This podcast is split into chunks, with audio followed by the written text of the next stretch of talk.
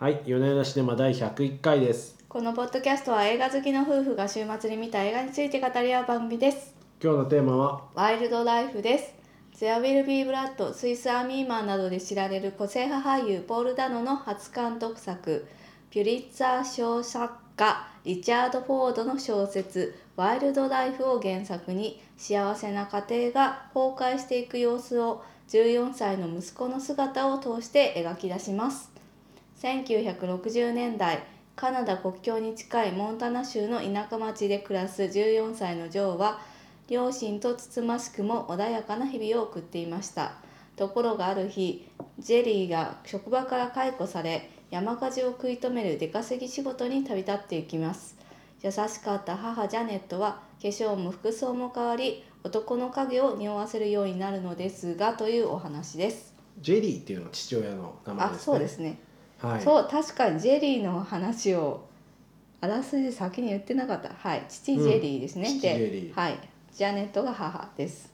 はい、うんうん。でお父さんのジェリーを演じているのがジェイク・ギレンホールさんという俳優さんこので間スパイダーマンに出てたあそう人ですね。スパイダーマンで悪役をやっていた人ですね。はい。でお母さんのジャネットを演じているのがキャリー・マリガンという女優さんですねキャリー・マリガンさん何に出てた人でしたっけ？名前は聞いたことあるんですが。一番有名なのはアカデミー賞にノミネートされたのが「17歳の肖像」っていう映画で、まあこれで高校生の女の子の役だったんですけども、まあ、他には「私を離さないで」はい、我々の愛する和夫石黒はいそうですね。はい。愛するのは数石黒でしたね。はい。キーラちゃんも愛してます。キラちゃんもねはい出ていたやつの主人公の役ね。あと「うーん。ドライブ」「未来を花束にして」などなどで知られておりましてまあ何やらせてもうまい。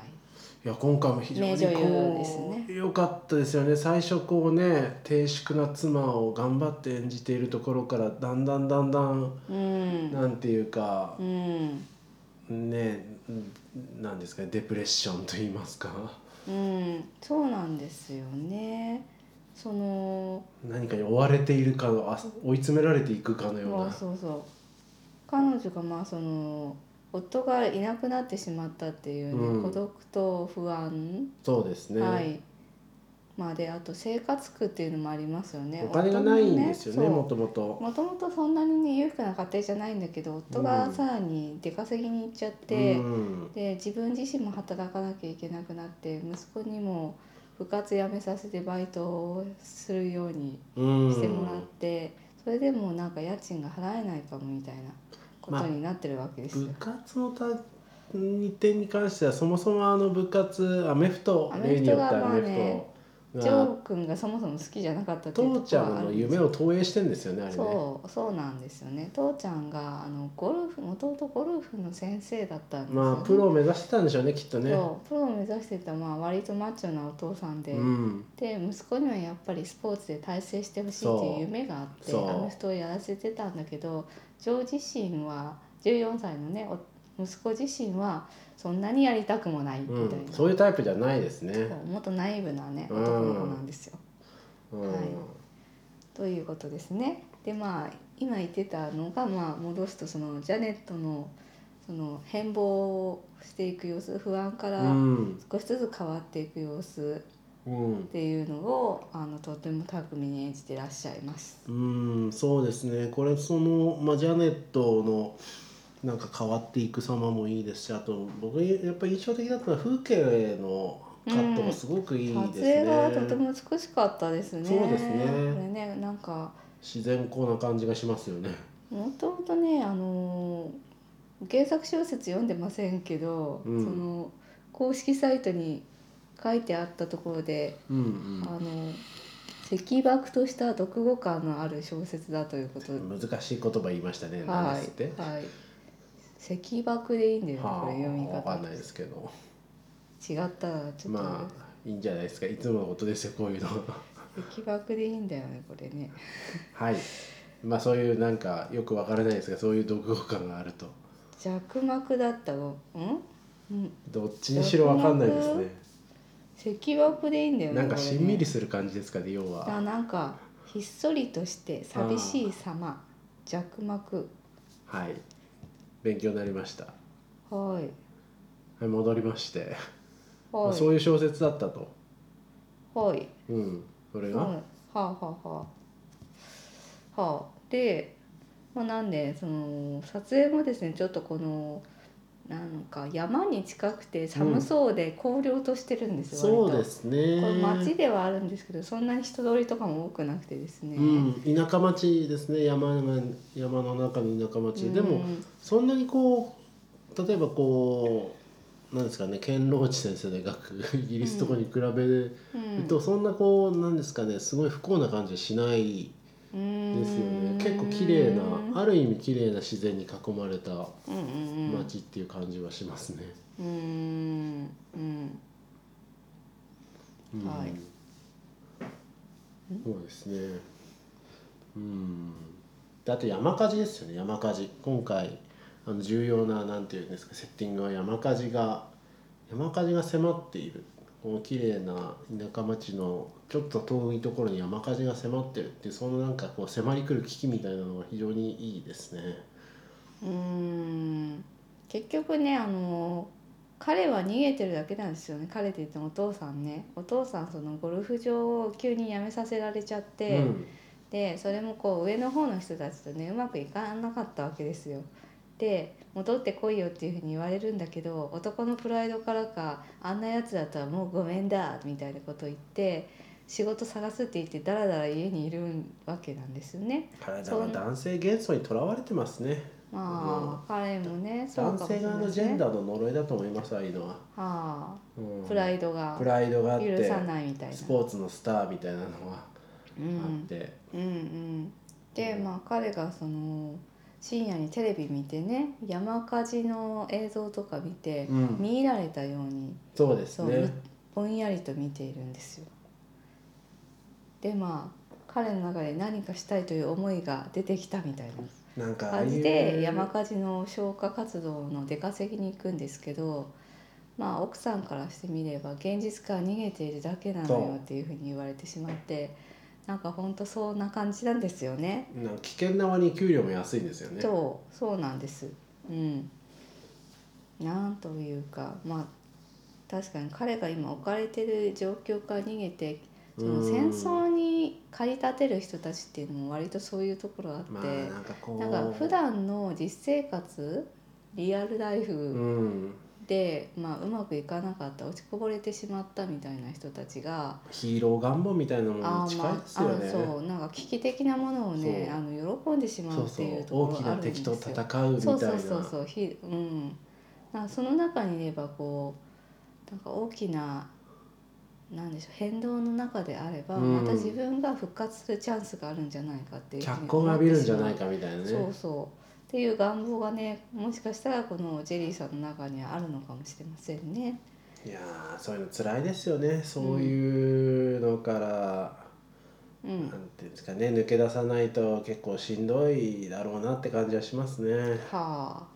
そうですね。そというふうにこの、まあ、家庭がですねだんだんとこうあの不協和音を奏でていく様子みたいなのをこの14歳のあくまで息子の目線から描いてるんですう、うんよね。、そういうだからカットが多いですねそうだからこう息子がちらっと覗いて何かを見てしまったとか、うん見聞きしてしまったとか全てはこう息子の表情で物語っているところがありまして、そこら辺はあえてあうんのフォーカスしないっていうのはとても上手だなというふうに思いましたね。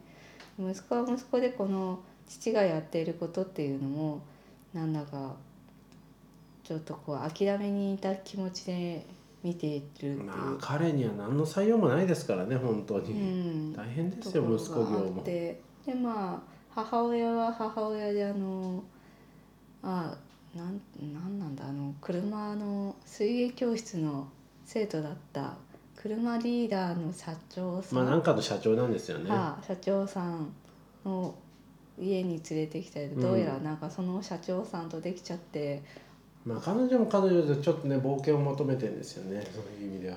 冒険を求めてるっていうか。冒険を求めてる安定を求めてるんでしょうねむしろ。安定求めてるのもあるしなんていうんですかねやっぱ寂しさ、うん。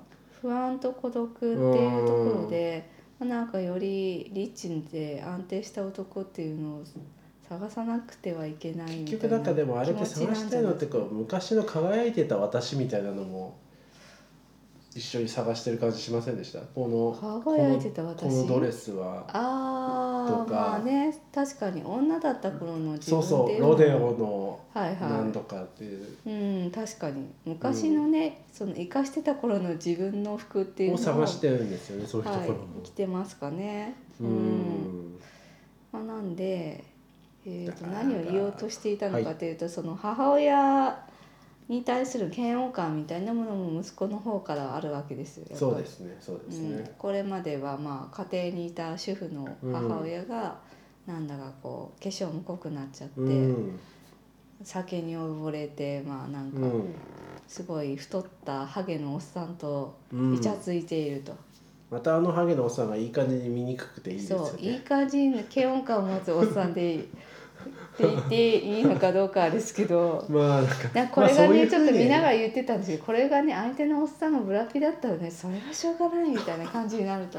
やっぱりねいい感じにあのハゲて太ったおっさんであのお尻のたるみ方とかがね嫌悪感を持つお尻でいいなと思いましたよね。50になってもねパキッと体の締まったかブラピ。っこいいですからブラピね。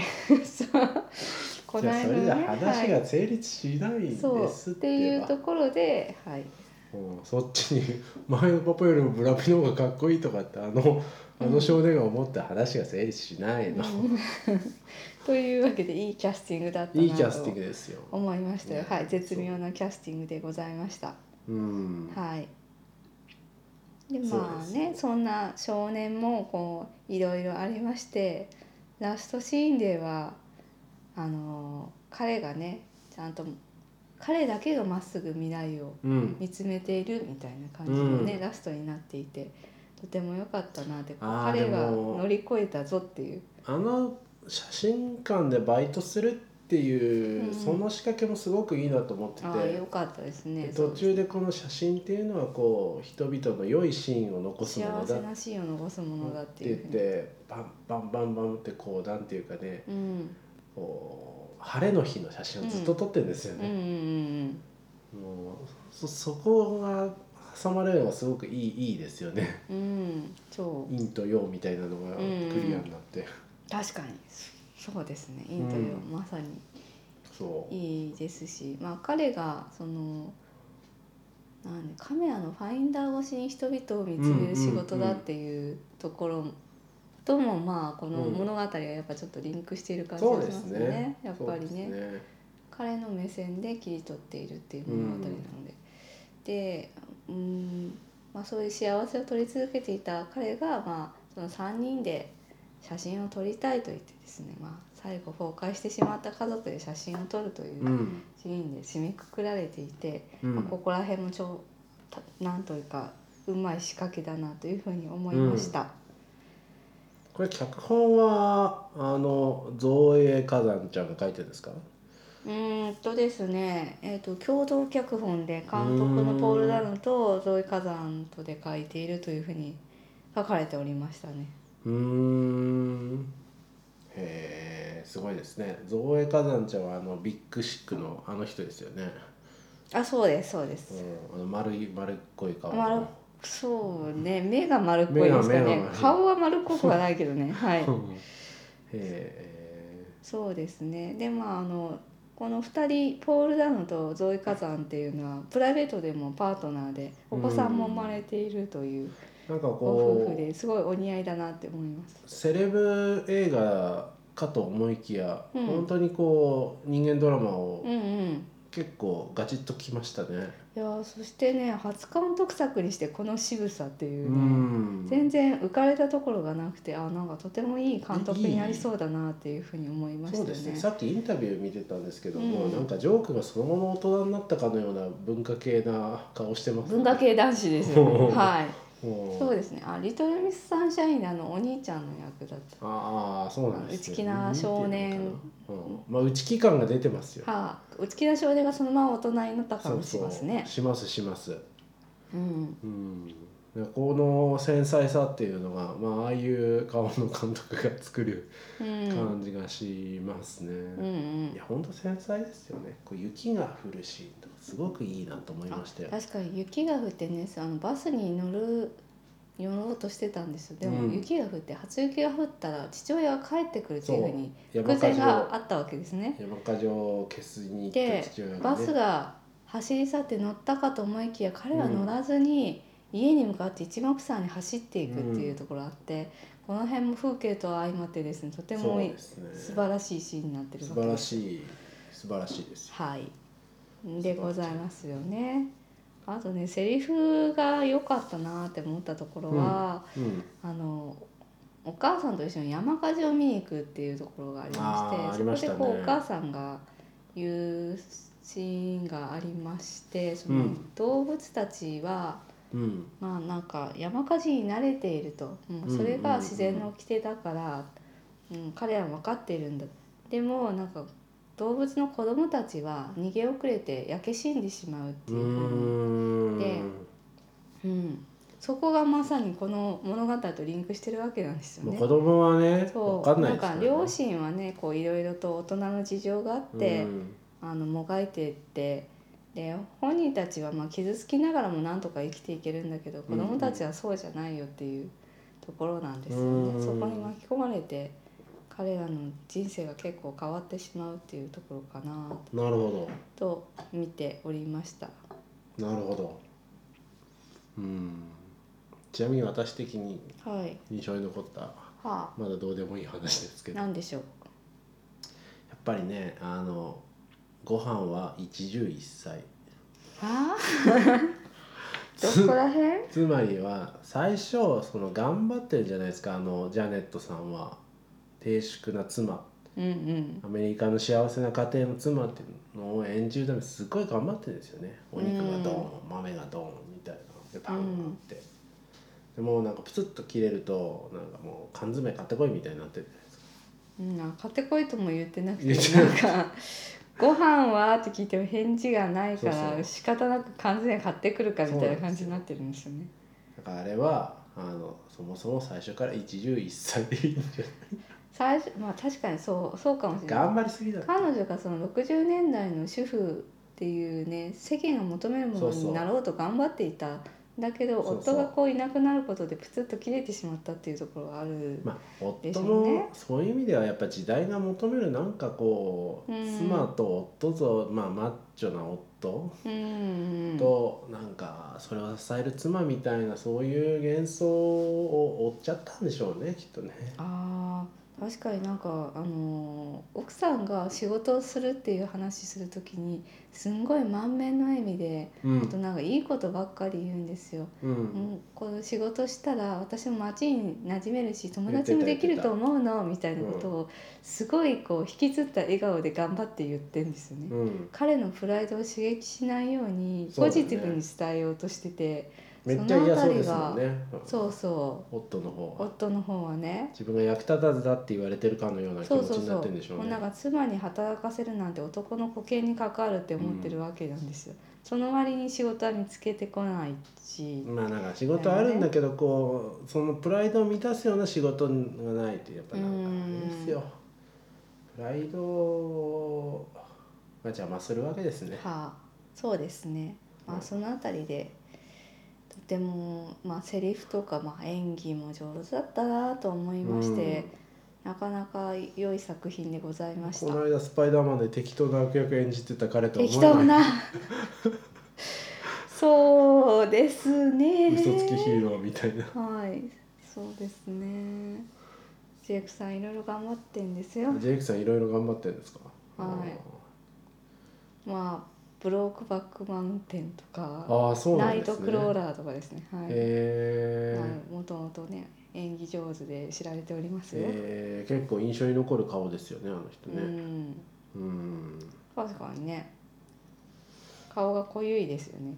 なんか顔の中に隙間がないですよね。余白がないっていうか眉毛目ドーンみたいな。眉毛が結構なんか眉毛んですよね。のそうですね。眉毛が眉毛の面積が大きいですよね。がこうなんかで顔でも顔自体はでもすごいちっちゃいんですよ。悲しい顔した時すごく悲しそうなんですよね。そうそうですね。あなんかパーツで全てが占められていて余白がない顔だなって まあ。羨ましいですけどね、まあ。私余白しかないです あああいうのが羨ましい羨ましいです。ああいうねはっきりした顔でいいなと思いましそう。ですか。なんかいろんな見方があるもんですね。たはい。はい。まあでもあのそうですね、まあ、非常に美しい映画ですしあの見て損はないものですねこれね。うん。うんうんうんうん。はい。大体言えましたかね他なんか言っておきたいこととかありますか？そうですね。いつもあの一晩寝かせてから喋ってるんですけど、はい。さっき見た。今日さっき見たばっかりなんで、今言えることはこのぐらいです。いやポール・ダノすごくいい監督になりそうだなと。なるこれからもねね。素晴らしい映画を作っていっていただきたいなと思いました。結構深い深いとこ切れ込んでくるでしょうねこの人ね。ううん。んうんとてもセンスのいい映画だなというふうに思いましたよね。うん。そのさっき言ったあのバスのシーンとか。うん。あのなんていうのかな。すごい長回しで演技をじっくり見せているって引きいう。の絵も多いですよねそう。車で走っていくシーンこう荒涼としたそのアメリカの田舎を車で走っていくシーンとかもすごいこうちょっと不不吉な感じというか、うん。なんだこのこの旅はどこへ向かうんだみたいな。とかねこの山火事をすごいこうゆっくりとあのティルトっていうんですけどこう上にパンする。あ上にパンするっていうのがそもそも違うけど、はい。パン横だからね。そうそうはい。上にこうカメラが上がっていくうーん。いうシーンあってあその辺とかもすごくあのためが上手だったんで最初はこの音だけなんですよね。あ最初最初音だけであのお母さんとジョーがいてそのなんか空気をジョーが感じていて、呆然と見つめているでその先にこう観客が「え何どんな感じなの?」っていうふうにうん。見たいと思うまでちょっと溜めていてでその後でこう山火事をこ出してう見せていく、じっくりと見せていくみたいな。あれ予算がなくて音だけでごまかすのかと最初僕 そこまでではないと。はい。うん。まさかまさか。まさかまさか。でもすごくねその撮影とかも素晴らしく美しかったんそうですね。ですよね。とだからなんというかあの小手先でねあの切り返しだけをするみたいな、ね、あそういうのと全然違いますよ。撮影じゃなくて本当になんか演技をじっくり見せるとか、うん。あの俳優の表情を見せる景色と人間をじっくり見せるみたいな作品になっていたので、あとてもセンスがある監督になりそうだなって思いました。はいじゃあそんなところですかね。まああの皆さん教訓としてはあの英語で言う「 elephant in the room」部屋の中の象うん。みたいなのがいた時にはなるべく早く出すと、あ はい。あまあ家にいたお父さんがそんな感じなんですね。そう部屋の中のあいつがいるだけでなんか家が暗いっていう。暗い。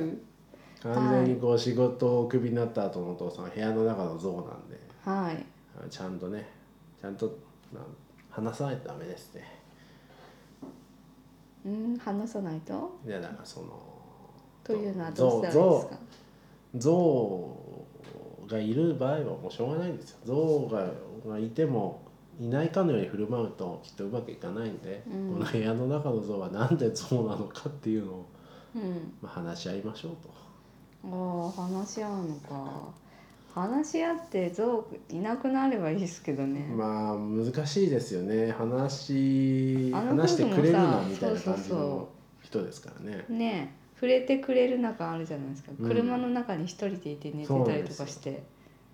何なんですかね話し合いを拒否してますよね。褒め褒めちぎればいいんですかねでも最初結構ねあの旦那さんの肩にを持とうとしてましたよね。あのゴルフ場の支配人はバカなのよみたいなこと。をうんうんうん。あそうそうそう。その辺もねあの奥さんが気を使ってる気感ありましたよね。気使ってた最初。そうそうそう。頑張ってた。米そやして頑張ってた、うん、うまく象にならないように頑張ってた頑張ってたけどもうあれ以上どうしろっちゅうんじゃいって。もうそれは象側の問題なんですよ。象まあそうですね。はい。まあそうですね。象になったら気をつけようっていうことですよ 自分が象になってないかをチェックしてちょっと象だったら態度を改めようそういうやつ。そういうやつです。よ、うん。そうですね。はい。